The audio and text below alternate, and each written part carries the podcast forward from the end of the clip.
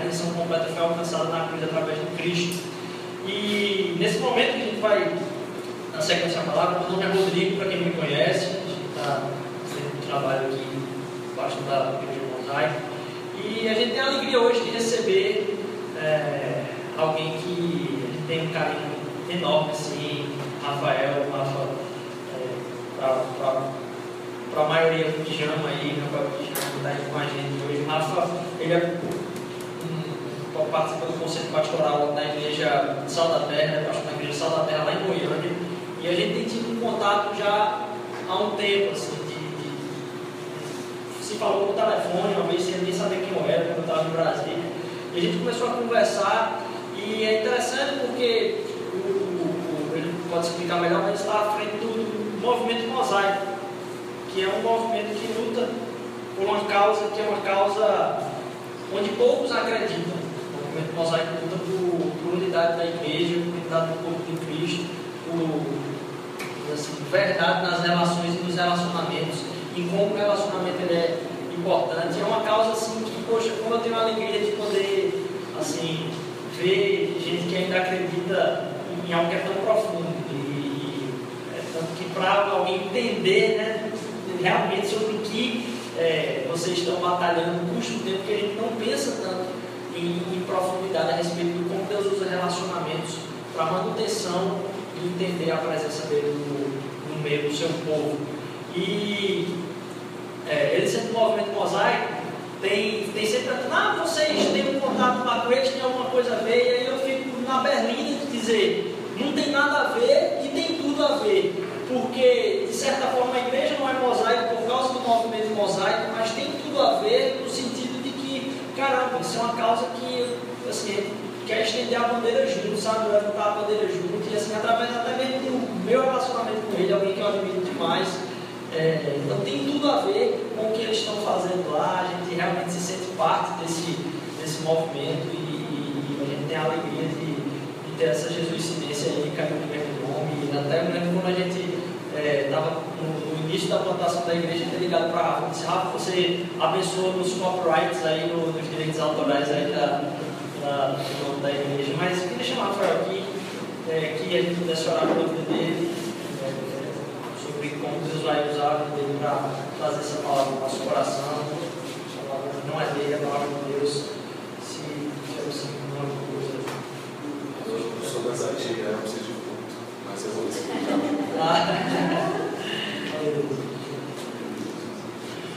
Vamos orar então. Senhor Jesus, eu, eu te agradeço, pela vida de Rafa, Deus, e te agradeço porque o Senhor tem usado de tantas formas, Senhor Jesus, através do teu evangelho que é simples, Deus, e a gente complica tantas coisas, Senhor Deus. Nos faz entender, Senhor a beleza da simplicidade do teu evangelho, através da palavra que vai ser trazida por ele. Usa a vida dele, Senhor Deus, é, através do teu Espírito para encher, Lugar com a tua palavra, Senhor Deus, que é verdade, Pai. Em nome de Jesus, abençoa a sua família que está distante agora, Senhor Deus, que o Senhor possa estar guardando lá e também o seu retorno para Goiânia. Em nome de Jesus, amém. Deus abençoe. Boa noite, gente. Meu nome é Rafael e muitos me chamam de pijama. Pelo tom da minha voz, o meu ritmo e o meu olho caído, dá para entender um pouco né, o meu apelido. Tem motivos mais constrangedores, mas não vem ao caso. E eu sou marido da Iana, que é uma das mulheres mais bonitas desse país. Eu ainda não fui em todos os estados, então eu não afirmo assim com muita convicção. Mas porque eu já vi, é o melhor que tem. E sou pai do Vitor, que esse sim é o menino mais bonito do mundo. Esse eu falo com convicção. É, já olhei tantos temas na internet, nunca achei tão velho quanto ele. E estou morrendo de saudade, inclusive, do meu filho, da minha esposa. Mas eu fiz um FaceTime antes de vir para cá para matar a saudade. É, sou de Goiânia, estou né, lá na igreja Sal da Terra. E lá também é tão calor quanto aqui, só que é seco. Ainda bem que eu vim de camisa, porque aqui dentro dessa sala é outro país, né? Estou sou de Goiânia, estou frio. É, o mosaico, né? O Rodrigo pediu para falar um pouco, mas o mosaico é um movimento relacional de unidade. E aí nessa frase já está o somos, queremos e fazemos. Somos movimento, é, então não temos características assim, de instituição, todos amamos a igreja, todos, a maioria, assim, todos do mosaico estão inseridos em igreja, lutamos pela causa da igreja, não temos experiência com a igreja, mas somos um movimento. E cremos na relação como um meio de manutenção da unidade do Espírito, como Paulo orientou em Efésios 4 sem a relação a gente não consegue ter unidade manter a diversidade. Só se a gente não fizer uniformidade. Aí não precisa de relação, porque todo mundo faz tudo igual. E fazemos a luta pela manutenção da unidade do Espírito. Então somos um movimento relacional de unidade. E já não somos crentes e fazemos. É, aí tem várias bifurcações do mosaico, a partir disso começou a ter lançamento de livro, encontros para assuntos que a gente acha que são importantes no momento, é, amizades com várias igrejas. Hoje a gente tem amigos praticamente todos os estados do Brasil. É, uma reunião de líderes do Mosaico, por exemplo, com 20 líderes, a gente consegue ter umas 17 igrejas diferentes representadas. E por isso que a gente ter uma relação muito boa, porque já dá estresse na hora de orar no começo da reunião. Se você vai a assembleia orar, o presbiteriano já fica é, mais geladinho, fica gelado. Ou então você pede para o presbiteriano orar e você lê lá de cara tem expulsado. Mas quando as relações são boas, não há esse tipo de suspeita, porque a gente sabe que está todo mundo unido em Cristo. Né? Eu quero conversar com vocês num texto de Jeremias 1. E é uma raridade eu não repetir um sermão assim pós-acampamento, mas hoje eu não vou repetir. A hora que eu vi esse aqui, eu falei, mas deve eu vou ter que ouvir de novo. É, eu tenho meditado muito sobre o fato da gente ter aberto um caminho paralelo ao caminho que Cristo nos chamou. Tem até um videozinho do Francis Chan, uma ediçãozinha de três minutos, que ele fala que um membro da igreja dele já há 15 anos chegou para ele um dia e falou assim, Francis, o seu problema é porque você acha que todo mundo tem que ir nesse caminho que você escolheu, tão estreito. Mas existe um caminho no meio. E aí o Francis falou assim, existe Onde que está escrito isso? E aí o cara até defendeu uma tese, assim, cara, isso não existe na Bíblia, existem dois caminhos, um largo e um estreito. E todos que são a família dos santos foram chamados para o caminho estreito. E a gente acostumou a dizer que a gente. Deixa eu só destacar muito. A gente acostumou a dizer que somos convertidos, ou somos evangélicos, ou somos batistas, presbiterianos. E a gente deixou de dizer que é discípulo ou que é imitador de Jesus, ou que é seguidor de Jesus, porque isso traz para nós uma conta muito alta para pagar. Quando eu digo que eu sou discípulo, eu estou assumindo uma conta maior do que eu dizer que eu sou evangélico, ou do que eu dizer que eu sou de determinada denominação. Mas Jesus nunca nos chamou para ser de uma determinada denominação ou para ser evangélico ou cristão na sua forma mais generalizada que existe. Jesus nos chamou para ser discípulos. A grande comissão é a respeito de discípulos. Jesus fala aos discípulos para eles fazerem discípulos, batizarem discípulos e ensinarem discípulos. E esses discípulos são nós que estamos aqui hoje, no dia recebemos esse chamado de Jesus. Então eu gostaria muito de meditar com vocês um pouco a respeito disso, nesse Jeremias, porque eu consigo entender que todo pecador é, que foi chamado, ou seja, todos que estão aqui nessa sala, inclusive a mim, ele precisa entender que ele deve ser uma expressão de Cristo onde ele estiver uma expressão de Cristo bonito. E vamos ler o, texto para a gente meditar em cima desse texto. Jeremias capítulo 1, nós vamos ler do 1 ao 10. Palavras de Jeremias, filho de Uquias, um dos sacerdotes que estava em Ananote, na terra de Benjamim. A ele veio a palavra do Senhor nos dias de Josias, filho de Amon, rei de Judá, no décimo terceiro ano do reinado. E lhe veio também nos dias de Joaquim, filho de Josias, rei de Judá, até o fim do décimo primeiro ano de Zedequias, filho de Josias, rei de Judá, até que Jerusalém foi levada ao cativeiro no quinto mês. A palavra do Senhor veio a mim.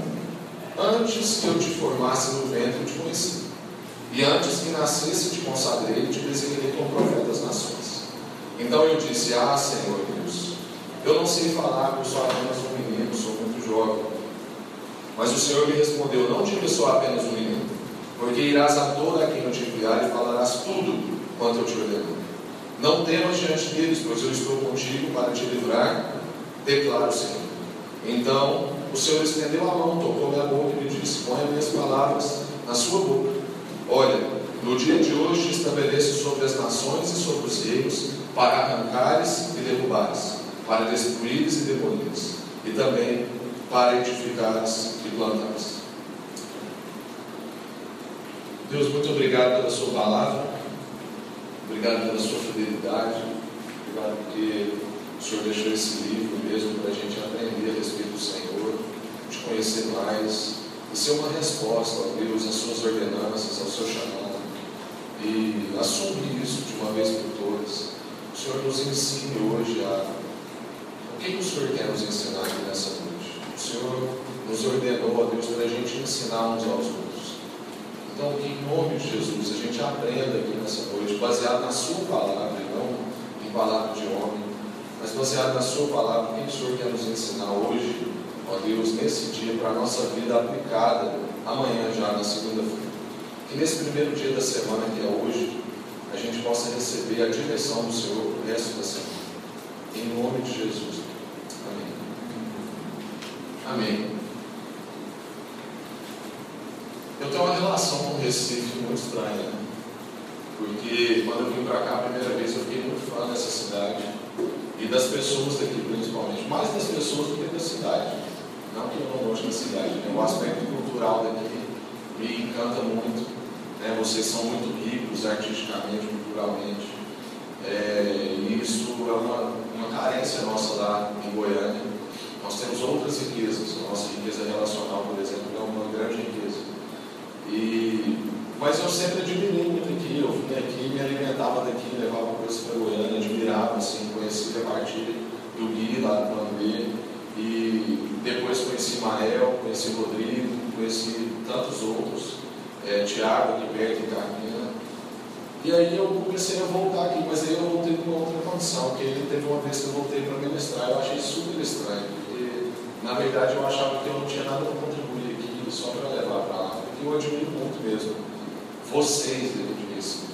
Acho que vocês têm vários tipos de riqueza e admiro muito isso. Então, hoje eu estou aqui tremendo, mas eu confio na palavra de Deus e sei que ela é suficiente para trabalhar com a gente nessa noite. E a gente tem vivido um momento que está exigindo da gente determinados posicionamentos como cristãos. E é por isso que eu gostaria de falar sobre o caráter daquele que é chamado. Porque todos aqui foram chamados. O chamado não é algo exclusivo da vida do Rodrigo, nem da minha vida, nem da vida desses palestrantes que a gente vê por aí viajando no país. O chamado é para todo cristão, todo aquele que conheceu Jesus é chamado para refletir esse Jesus aonde ele estiver. Se você achava que não é isso, desculpa, igual a tropa de elite, pede para sair aqui no final, porque é para isso que a gente foi chamado. Esse evangelho da gente só aderir a Jesus como um acessório, como quem coloca ar-condicionado no isso não foi o que Jesus propôs para nós. Ele propôs uma caminhada difícil, ele mandou a gente negar a si mesmo e carregar sobre todos os dias. E a gente está vivendo um momento que exige da gente conversar com as pessoas baseado na palavra de Deus. E eu conversei com algumas pessoas já que eu fico muito triste quando eu vejo amigos nossos pastores, por exemplo, que é o, é o povo da Bíblia, né? Assim, nós, como um todo, somos o povo da Bíblia, o povo da oração, deveríamos ser reconhecidos por. Mas um pastor, que é o cara que ensina essa Bíblia, às vezes se posiciona nas redes sociais sem falar de Bíblia, posiciona mais como um sociólogo, ou um psicólogo, ou um historiador, ou um antropólogo, do que como um pastor. A gente conversa sobre determinados assuntos e a gente vê o quanto as pessoas estão carregadas de filosofia que não são, às vezes, o que está escrito A gente não pode contemporizar algumas coisas que é a Bíblia que diz. Eu quero saber o que Deus diz a respeito. O que a Bíblia fala sobre isso. Deixa o sociólogo e o psicólogo o antropólogo falar, baseado em sociologia, antropologia e história. Mas nós, o povo da Bíblia, falamos o que a respeito disso que está acontecendo na política, nas questões de gênero, nas questões de ciência, N questões que hoje estão aí à nossa frente e a gente responde como quem não tem a Bíblia, como quem não tem o Espírito Santo, como se Deus não falasse com a gente. E isso tem me incomodado muito. Então, essa palavra hoje é para desafiar a gente, a todo mundo entender que foi chamado, todo mundo entender que foi chamado não para ser de uma denominação ou simplesmente bem genérico, assim, evangélico, mas que foi chamado para ser discípulo de Jesus. Isso muda completamente. Se a gente assumir esse caráter, isso vai mudar a nossa vida e vai mudar o nosso país. Só que esse chamado tem um caráter e esse texto de Jeremias mostra para nós o caráter que é chamado. A gente tem que tomar cuidado quando a gente lê um texto no Antigo Testamento para a gente não tornar a nossa administração legalista ou moralista. Eu não posso falar assim, vai e faça como Jeremias. Porque Jeremias era um protótipo de Jesus. Jesus é aquele que é perfeito. Então a gente quer eu quero trazer para vocês hoje aqui a vida de Jeremias espelhada na vida de Jesus. O que, que de Jeremias espelhava Jesus? Assim como tem que ser na nossa vida. O que, que na minha vida vai espelhar Jesus? O que, que eu tenho em mim? Quais são as minhas práticas, as minhas convicções, os meus afetos que foram transformados pós-conversão, que refletem a Jesus? Porque o nosso esforço tem que ser todo esse. Jeremias só serve para a gente, Jeremias, Davi, José, Neemias, eles só servem para a gente na medida que eles são exemplos de pequenos textos. Eles anunciavam que viria de ser perfeito. Nenhum deles conseguiu cumprir a perfeição. Mas a gente pode ser esse também, assim como Jeremias, que aponta para Jesus. O nosso desafio aqui nessa noite é sermos aqueles que apontam para Jesus. A gente percebe no, no Antigo Testamento, aliás, na Bíblia toda, que existiam três unções é, aquele que era ungido, ele tinha três classes. Ou ele era rei, ou ele era profeta, ou ele era sacerdote. Se você já estudou um pouco a Bíblia, você vai perceber isso. A gente estuda no Antigo Testamento reis, a gente estuda profetas e a gente estuda sacerdotes.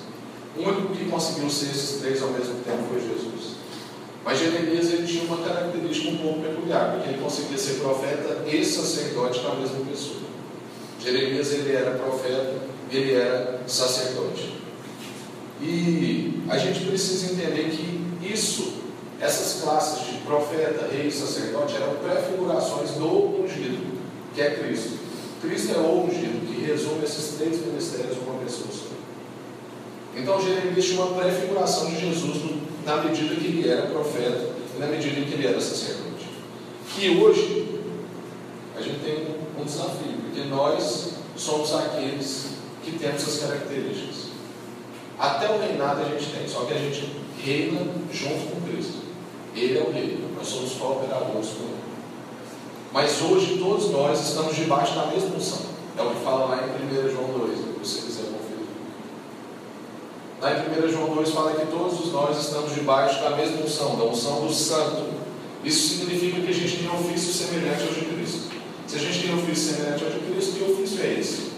O que, que eu tenho que emitir como resposta a partir desse momento que eu fui chamado, que eu acolhi esse chamamento? A gente vai ver algumas características. Algumas características de como perceber Jeremias como aquele que aponta para Jesus. A primeira coisa do chamado de Jeremias está no versículo 1. É um chamado de Deus para alguém que aponte o Senhor. Então Jeremias foi chamado para ser profeta. E profeta é aquele que aponta para o Senhor.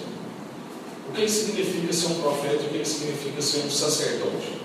O profeta é aquele que leva Deus até o povo. Então eu, nesse momento aqui, estou fazendo um ato de profetismo. Eu estou levando Deus até o povo. E você também, quando você compartilha sua fé no seu local de trabalho, na sua escola, na sua faculdade, você é um profeta. Porque o profeta é todo aquele que leva Deus ao povo.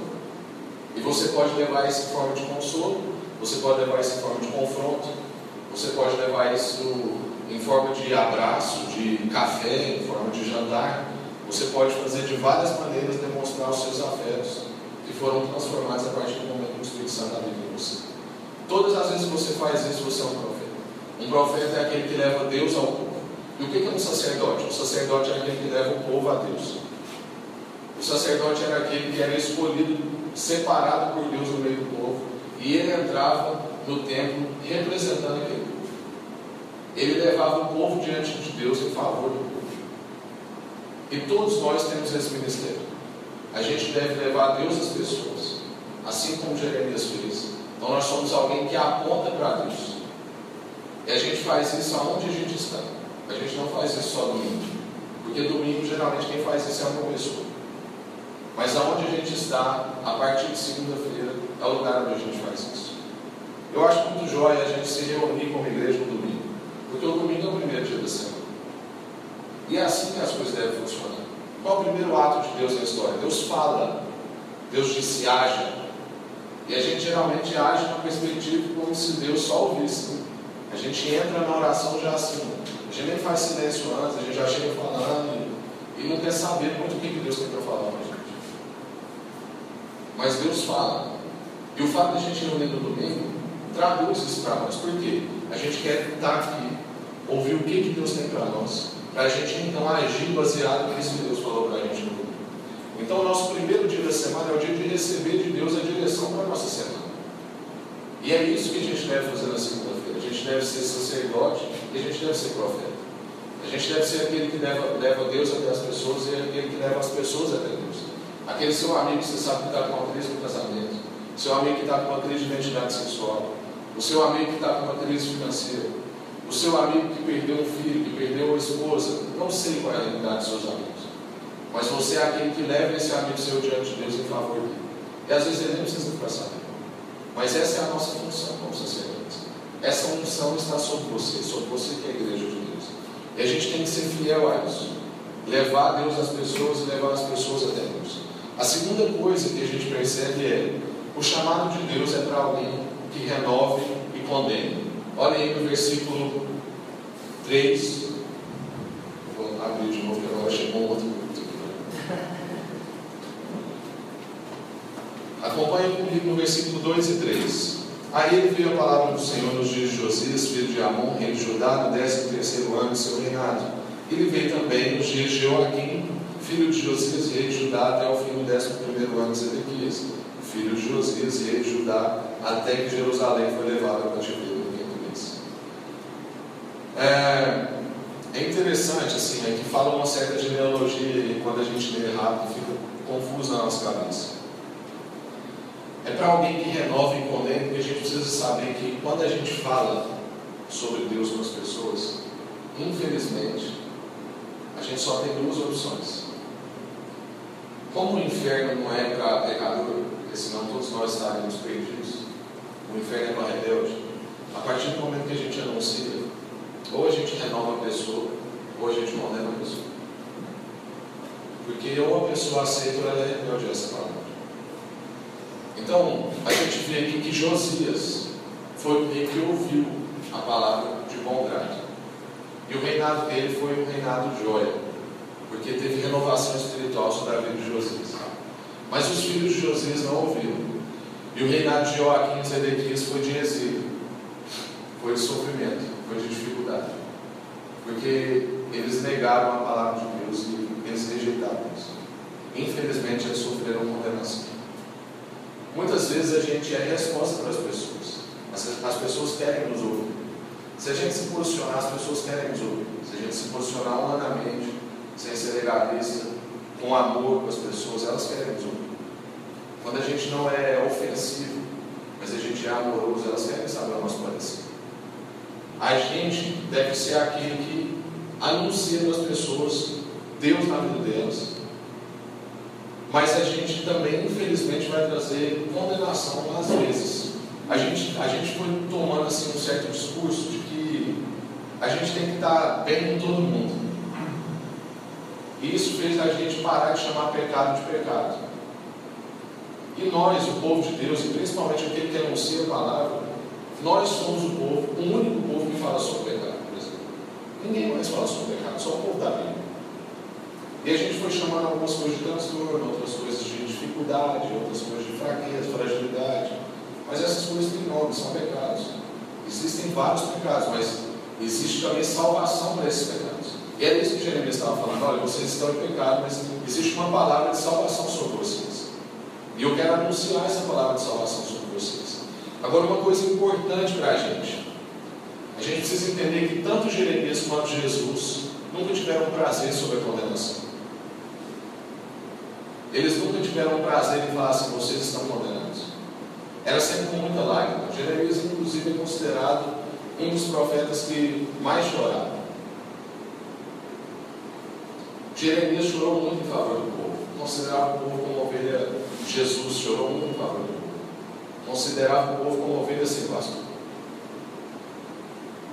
Então a gente não deve ter prazer na condenação, que é uma outra coisa que eu percebo. Às vezes a gente anuncia, aqueles que anunciam condenação, anunciam como se isso fosse uma coisa que dá prazer para eles. Isso é muito triste.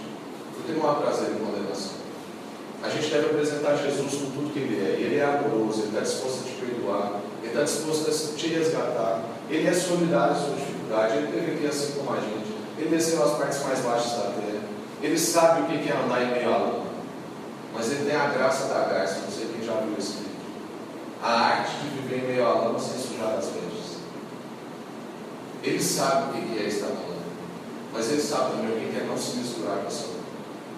E a gente deve anunciar essa renovação espiritual para as pessoas. As pessoas não precisam viver no sofrimento que elas estão. Elas não precisam viver na condenação que elas estão. Jesus veio para libertar do cativeiro. E nós somos os que anunciamos. E nós levamos essas pessoas também a Deus, porque a gente não tem prazer em condenação. Então, ainda que a pessoa negue o meu primeiro discurso, eu insisto em levar ela diante de Deus como sacerdote. Ainda que ela não me queira como um profeta na vida dela, eu não vou deixar de ser sacerdote na vida dela. Eu vou continuar levando ela diante de Deus. E Deus quebranta essa pessoa. Fala com ela. Fala com ela, me dá didática. Converta o coração dela ao meu para ela conseguir ouvir o que eu falo. Então o Senhor mesmo resolve o problema dessa. Mas eu preciso continuar sendo sacerdote sobre a vida dessa pessoa. E olha, irmãos, a gente deve chorar quando Deus traz juízo sobre as pessoas. E não simplesmente lavar as mãos ou até se alegrar na condenação de alguns. A gente deve chorar, porque Jeremias chorava e Jesus chorava. E uma terceira coisa que a gente vê nesse texto está no versículo de 4 a 7. O chamado de Deus é para alguém tratado por Deus. É importante a gente entender que todos aqueles que são chamados por Deus serão tratados por Deus. Vamos ler de novo aqui do versículo 4 até o 10. A palavra do Senhor veio a mim. Antes que eu te formasse no ventre te conheci, e antes que nascesse te consagrei, e te, deixei, e te designei como profeta das nações. Então eu disse: Ah, Senhor Deus, eu não sei falar, pois sou apenas um menino. Mas o Senhor me respondeu: Não diga sou apenas um menino, porque irás a todos a quem eu te enviar, e falará tudo o que eu te ordenar. Não temas diante dele, pois eu estou contigo para te livrar, declara o Senhor. Então o Senhor estendeu a mão, tocou minha boca e me disse: Põe as minhas palavras na sua boca, as minhas palavras na sua boca. Olha, no dia de hoje te estabeleço sobre as nações, sobre os reis, para arrancares e derrubares, para destruires, mas para também para edificares e. Jeremias achava que ele era muito limitado, assim como muitos de nós acham. Inclusive é por isso que a gente tem uma certa dificuldade de falar que é discípulo ou que é seguidor. Porque a gente acha que a gente não vai dar conta de arcar com essa conta. A gente acha que a gente não tem a palavra. O pastor tem a palavra. Ah, como eu gosto daquele pastor, daquela pregação, ele tem um jeito, ele tem uma forma, ele apresenta o texto de um jeito inteligente, ele consegue fazer paralelos com filosofia, ele puxa o contexto histórico, ele faz uma boa exegese. Não, irmãos, não é baseado nisso que Deus está falando para gente. Deus não chama você baseado nas suas competências. Deus escolheu pescadores, pessoas simples. É a mesma coisa que Jesus falou para os discípulos, é o que Deus falou para Jeremias. O que Jesus falou para os discípulos quando ele enviou os discípulos? Ele falou: vocês não se preocupem como vocês vão ter que falar quando vocês chegarem diante de governadores reis. Porque o Espírito Santo vai suprir vocês com tudo aquilo que vocês precisam. Eles não eram eloquentes, eles não eram eruditos, mas Deus falou que só o Espírito Santo bastava. E isso a gente tem na gente. E se Jesus falou isso, eu creio na palavra dele. Então, naquele momento que você precisar ter um, um discernimento, o Espírito Santo vai te dar discernimento. Quando você precisar da estratégia, quando você precisar da palavra, o Espírito Santo vai te dar essa palavra. Deus não chama a gente muito competente. Ele pode até chamar, mas esse não é o critério de Deus. Deus não usa critérios de competência para nos convocar. Deus convoca a todos aqueles que escutam o chamado. Mas a gente precisa entender também que a gente vai ser tratado por Deus a ponto de ficarmos usados, a ponto de poder sermos usados. E foi isso que ele fez com Jeremias. Ele chamou Jeremias e ele já começou tratando Jeremias no diálogo dele com Jeremias. Jeremias fala: Eu não sou suficiente. Deus fala assim: Eu vou pôr a minha palavra no sua mão. Não me interessa muito o que você acha a respeito de si, interessa o que eu digo a respeito de você. E aqui nós temos um supra-sumo de soberania de Deus, porque Deus vira para Jeremias e fala assim: Eu te conheci desde antes do sua mãe. É como se Deus dissesse assim: Você estava comigo, você não lembra, mas você estava comigo. Eu é que te formei. Eu sei muito bem o que eu estou pedindo para você fazer. E eu vou te capacitar para isso. É importante a gente entender que antes da gente falar, Ele vai falar conosco. E antes da gente ensinar, a gente vai aprender. Porque Deus estabelece essa dinâmica com a gente. Foi assim na vida de Jeremias. Foi assim na vida de Jesus. E vai ser assim com a gente. Antes da gente falar, Ele vai falar com a gente. E antes da gente aprender, da gente ensinar, a gente vai aprender. O que que a gente percebe assim, como que Deus trabalhou na vida de Jeremias e na vida de Jesus? No versículo 5 a gente vê que Deus separou Jeremias sem escolha. Ele não perguntou para Jeremias se Jeremias queria. Talvez Jeremias podia até ter rejeitado. Mas ele chegou para Jeremias e falou assim: Eu tenho um trabalho para você e é você que vai fazer esse trabalho. Esse chamado para nós é um chamado que a gente não tem escolha. Ou a gente escolhe o caminho estreito, ou a gente escolhe o caminho largo. É aquele assunto que a gente começou a falar. A partir do momento que a gente entendeu Jesus como nosso único e suficiente Salvador, e a gente entendeu que Ele é quem salva a gente de nós mesmos, do nosso pecado, da nossa maldade, nós não temos outra escolha a não ser responder ao chamado desse Deus. Depois a gente percebe também que Deus trabalha a insignificância de Jeremias e de Jesus através das suas dependências. Porque Jesus também era, era dependente de Deus o tempo todo. A gente tem a entender de achar que Jesus era tipo assim, que ele andava levitando, que ele era um carpinteiro que fazia assim, uma cadeira. Tem até um vídeo no pastor que fala isso, não sei quantos já viram. É ridículo. É, mas Jesus, sabe, entrava fiado no dedo dele, doía. Ele demorava para construir uma cadeira. Ele andou no meio das pessoas, ele teve fome, ele teve sede. Ele pediu para o povo pescar porque estava com fome. Jesus andou aqui com a gente. A diferença de Jesus é que Jesus dependia do Pai o tempo todo. E Jeremias era assim também. O que, que Deus fez com Jeremias? Chamou um cara totalmente incapacitado. E ele ainda fez questão de Jeremias ser jovem, para ele não ter experiência.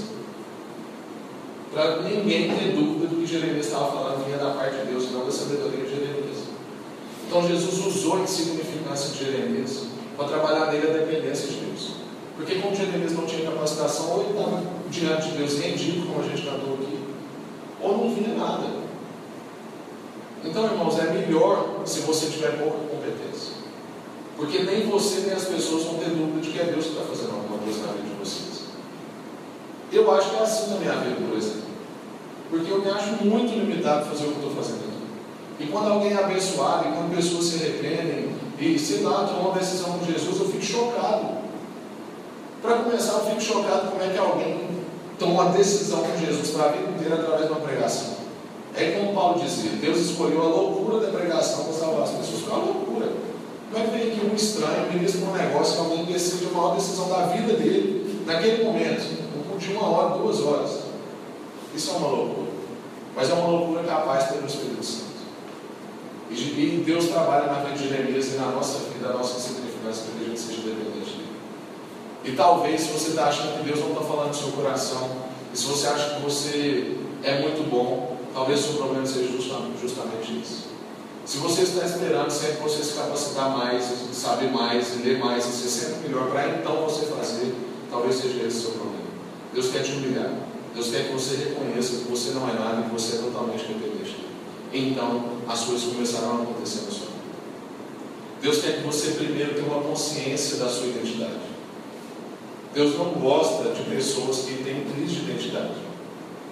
Porque se tem uma coisa que Jesus reforçou na nossa vida é de que nós somos filhos e somos discípulos. Ele falou primeiro do que nós somos. Quando Jesus chama a gente, ele chama a gente primeiro para estar com Ele. Qual é o chamado de Jesus quando ele fala lá do neve a si mesmo? Ele fala assim: aquele que quiser vir após mim. Ou seja, aquele que quiser estar comigo. O primeiro chamado de Jesus é para estar com Ele. Depois para fazer alguma coisa.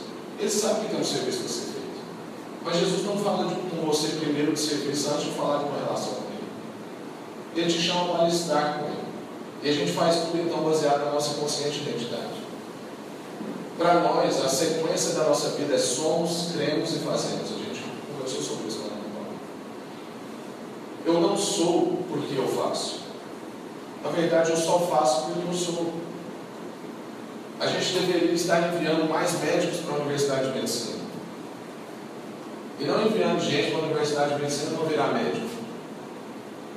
A gente deveria estar enviando mais advogados para a Universidade de Direito. Mas a gente envia pessoas já colocando a crise na vida deles. Faça, então você será. Eu dei um testemunho de um amigo nosso, que é o Afonso. O Afonso sempre foi médico, a gente estudava junto. A primeira, quando alguém machucava na escola, alguém passava mal na escola, o Afonso era o primeiro a chegar nessa pessoa. O Afonso era médico, ele foi para a faculdade de medicina, conseguiu as ferramentas para ele ser o melhor médico e reconhecido perante a sociedade. Aí você tem um amigo que sempre fica indignado com as causas, ele age em favor de alguém, ele é militante em pegar o direito de alguém, a gente tem que esse cara para a Universidade de Direito. Porque ele já é dessa competência. Ou ele é advogado, ou ele é juiz, ou seja, ele vai descobrir lá dentro. Mas ele tem uma tendência para isso. Mas a gente está gerando uma crise de identidade das pessoas, falando para elas, façam vocês serão. Mas nós somos aqueles que fazemos baseado em quem nós somos. E se nós temos o Espírito Santo em nós, a gente pode fazer coisas que a gente não imagina, talvez. E Deus te chamou para essas coisas. Para você fazer coisas que talvez você não imagine. Porque isso é o que você é. O dia que eu entendi assim que o Espírito Santo trouxe para mim uma perspectiva que já não era mais Deus comigo, mas era Deus em mim. Isso mudou muito meu paradigma, porque eu tinha muito medo de dar errado na vida. Eu conto uma história de vida que eu tenho. Mas depois que eu entendi que eu e o Espírito Santo são uma coisa só, eu entendi que para eu dar errado, o Espírito Santo tem que dar errado. E se o Espírito Santo não dá errado, eu nunca vou dar errado. Porque Deus não pode dar errado. Então, irmão, se você ainda está nessa crise, você não vai dar errado. Se o Espírito Santo habita em você, para você dar errado, Deus vai ter que dar errado. Como Deus não dá errado, você vai dar certo. Talvez o dar certo para você não é o dar certo que você pensou. Mas é o dar certo que Deus escolheu para sua vida. Uma coisa eu posso te garantir: você vai ser tudo aquilo que Deus escolheu que você fosse. Busque nele a sua identidade, então você será tudo aquilo que Ele escolheu para você. A gente vê também que a terceira coisa que a gente vai se atender nesse ponto, de que Deus trata quem foi chamado, é que Deus vai dar competência para a gente plantar e edificar. Porque aquilo que a gente vai anunciar vai derrubar e demolir muita coisa, como a gente falou aqui. Alguns casos, inclusive, vai ser até uma condenação, infelizmente. Mas Deus também vai nos dar ousadia e coragem para a gente plantar e edificar. E eu gostaria que hoje a gente meditasse sobre isso, porque a gente está no tempo de fazer algumas reconstruções do nosso país. A gente precisa demolir algumas coisas, algumas ideias que foram plantadas, por exemplo, dentro da igreja, como essa que eu comecei a falar aqui, de que é possível a gente ser crente sem ser discípulo, de que é possível a gente ser convertido sem ser imitador de Jesus. A gente precisa derrubar e demolir isso, como Jesus falou, pra, como Deus falou para Jeremias. Mas a gente também tem que ter coragem para edificar e plantar. Muitos aqui conhecem o Paulo Júnior, né? Eu falo para o Júnior assim, Júnior, você tem que edificar e plantar mais, porque você é bom para demolir. Nossa, o Júnior chega e desconstrói a sociedade completamente. Só que a gente fica com aquele monte de cimento assim. Eles falam, quem que construiu a partir de agora? E a gente precisa de ousadia e de coragem para a gente construir e para a gente plantar. E nós estamos num momento que a gente precisa fazer isso. A gente precisa assumir o nosso lugar perante a sociedade. A gente recebeu de volta lá no Sol da Terra, e eu já estou concluindo, um missionário que ficou 22 anos na Europa, 15 anos no Reino Unido. E E ele voltou e falou assim, agora já está com acho que mais seis meses que ele está já de volta. E ele falou assim, Rafa, eu estou chocado, porque aqui no Brasil está acontecendo o que aconteceu na Europa, só que muito mais rápido. Muito mais rápido. É, a gente precisa fazer um trabalho de fundamentação rápido. A gente precisa é, dar mais valor às instituições, porque quando tudo acaba, as instituições antigas elas permanecem, porque elas têm mais condição, inclusive estruturais. A gente não pode ter tanta vida assim mais com, com as estruturas. E a gente precisa urgente formar cristãos que vão ser cristãos de verdade, porque senão nós vamos passar um problemaço muito pior do que eu vi lá na Europa. E a gente, então, eu vejo que a gente tem um grande trabalho para fazer. Graças a Deus você já tem uma ótima qualidade, que é amar a igreja. Quando a gente ama a igreja, a gente já andou muito na frente. Porque em tempos de crise financeira, em tempos de guerra, em tempos de dificuldade, de problemas morais enormes como a gente está vendo agora, o que permanece é a igreja. A igreja é o lugar de refúgio. Vocês vão perceber, conforme se a crise apertar para nós, que é a tendência, as igrejas vão ficar cada vez mais cheias, mas a gente tem que investir na fundamentação dessas pessoas, para que elas não venham só com uma necessidade. A gente precisa ter coragem para a gente edificar e para a gente plantar. E a gente não pode se cansar de plantar. Hoje de manhã eu falei lá no acampamento para os meninos não se cansarem de fazer o bem. Lá em Gálatas 6, Paulo orienta a igreja a não se cansar de fazer o bem. E se ele fala para a gente não se cansar de fazer o bem, é porque fazer o bem cansa. Fazer o bem cansa. E a gente vê lá, se a gente pegar os textos 6, do versículo 6 ao 10 dessa fala de Paulo, a gente vai perceber que ele fala para a gente semear o bem na vida de quem instrui, semear o bem na perspectiva da eternidade, semear o bem sem se cansar. Gálatas 6, de 6 a 10. Então a gente não pode cansar de fazer o bem, porque nós somos o povo que semeia na perspectiva da eternidade. E quem semeia na perspectiva da eternidade nem sempre vê o fruto do seu trabalho. O que te dá gás quando você está lá no seu trabalho, trabalha o mês inteiro, às vezes ouvindo um chefe chato, colegas de trabalho que estão querendo te derrubar, e você respira para o próximo mês, porque você recebe o salário.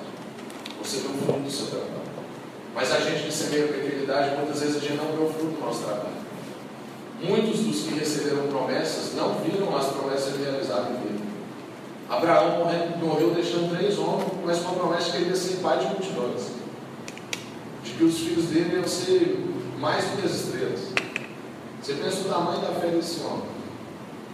Ele deve ter morrido sem entender nada. Falou, recebeu uma promessa, está deixando aqui, engato, engato, gente. A gente sabe de muita gente que recebeu a promessa e não viu isso em E é por isso que Paulo manda uma promessa para nós, manda uma, uma tarefa para nós. Não se canse de fazer o bem. Continua semeando a perspectiva da eternidade. Pare de fazer negociados com Deus de coisas que você vai fazer para o resultado na semana que vem. E comece a semear na perspectiva da eternidade. Nós não somos daqui. A gente semeia uma perspectiva eterna. A gente deve preocupar com vidas mais do que duas. A gente deve fazer como Paulo, busca a voz e não ter a voz. A gente precisa parar de lidar com o nosso trabalho na perspectiva do salário, com as pessoas na perspectiva do benefício e com Deus na perspectiva da bênção. Eu sou pai agora e hoje eu entendo que falei isso para o Rodrigo no carro. Se meu filho relacionar comigo só pelo que eu posso dar para ele, eu vou dar na cara dele. Não tem lei que vai me pedir de bater muitas vezes a gente se relaciona com o nosso pai, Deus, só na perspectiva do nos dar. E Deus quer muito mais que isso. Quando Jesus fala que no fim dos dias alguém vai chegar para ele e vai falar assim: Em teu nome expulsamos demônios, em teu nome fizemos curas, milagres, e ele vai falar: Eu não conheço vocês. É porque de verdade é essa palavra, conheço. As pessoas, essas pessoas não se deram a conhecer. Elas comeram aquele versículo do vem estar comigo e depois faça essas coisas. Elas já foram logo para o fazer. E a gente é bom de ser ativista. Porque isso nos redime, isso nos dá um senso de direito, isso nos enche de direito. Quando alguém vem falar com a gente que já não faz nada, assim, ah, sua fé não serve para nada, isso não é isso, faço um monte de coisa, eu vou lá com o pobre. eu faço tal coisa ali, eu tenho um ministério na igreja, a gente se desculpa com base na nossa atividade. Mas o que Deus quer com a gente é que a gente o conheça e que a gente. E quer que a gente leve pessoas a conhecer também. A questão de fazer é depois, a gente tem que fazer muita coisa. Inclusive esse lance de levar as pessoas a conhecer a Deus é muito fácil. Mas Deus nos chamou para estar com Ele. Ele quer te conhecer. Então vamos orar sobre isso, porque nós estamos num momento, como eu disse, que é importante a gente entender como Deus trabalha com Jeremias, porque é assim que ele vai trabalhar com você. Ele vai chamar você para que você aponte nele. Ele vai chamar você para que você seja tratado por ele. E ele vai chamar você para que você continue plantando e edificando. Deus quer a gente, apesar das nossas incompetências. E quanto mais incompetente, eu acho que é melhor. Porque a gente baixa mais a nossa bola e Deus trabalha mais através da nossa vida. Amém? Amém. Deus, muito obrigado por esse momento, pela Sua palavra, que sempre é muito viva. Esse livro, ó Deus, é muito precioso. São palavras escritas há milhares de anos, ó Deus, e parece que está falando de hoje. Parece que está falando da nossa cidade, do nosso país. E nós queremos ser resposta a essa mensagem de hoje. Nós sabemos que quem fala é o Senhor. E, ó Deus, nós queremos te ouvir com atenção, ó Deus, e emitir resposta no resto da nossa semana. Nós queremos, ó Deus, ser profetas e sacerdotes na vida dos nossos amigos. Nós queremos, ó Deus, ser tratados pelo Senhor, ó Deus, tratar da nossa insignificância, para que a gente continue sendo dependente do Senhor. E a gente quer, ó Deus, não cansar de semear o bem. A gente não quer cansar de plantar e de edificar. Nos dê ousadia e coragem para isso. Para a gente cada vez mais levar essa mensagem aos nossos amigos. E ainda que eles a rejeitem, a gente vai levar eles diante do Senhor, ó Deus, porque pela sua misericórdia, talvez o Senhor salve a todos. Em nome de Jesus, tenha misericórdia de nós que temos dificuldade de ouvir e agir. Tenha misericórdia de nós que muitas vezes queremos conversar com o Senhor só a respeito do próximo presente que a gente não sabe. Tenha misericórdia de nós, ó Deus, que omitimos muitas vezes diante de uma situação de crise. Tenha misericórdia de nós que ficamos trocando o nome das coisas, ó Deus, enquanto tem coisa que é pecado e a gente precisa tratar e confessar. Não há medo do pecado, porque o Senhor é quem criou, a gente precisa ter mais coragem para conversar sobre isso com as pessoas. Oh Deus, nos dê ousadia na nossa segunda-feira.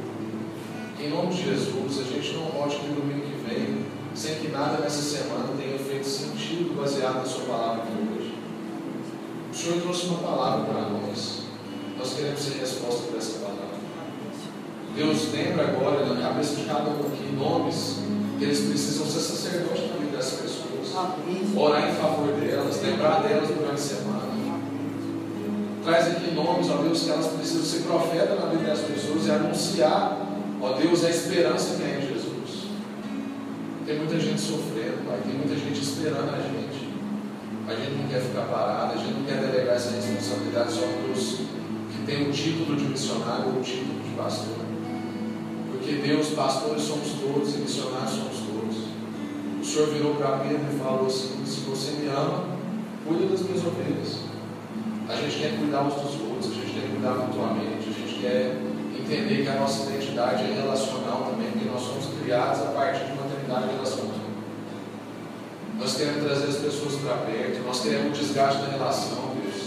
Ensina isso para nós, ensina como, ó Deus, trabalhar com o difícil, como falar para quem não quer nos ouvir, como ganhar o coração das pessoas, nos dê os afetos necessários, ó Deus.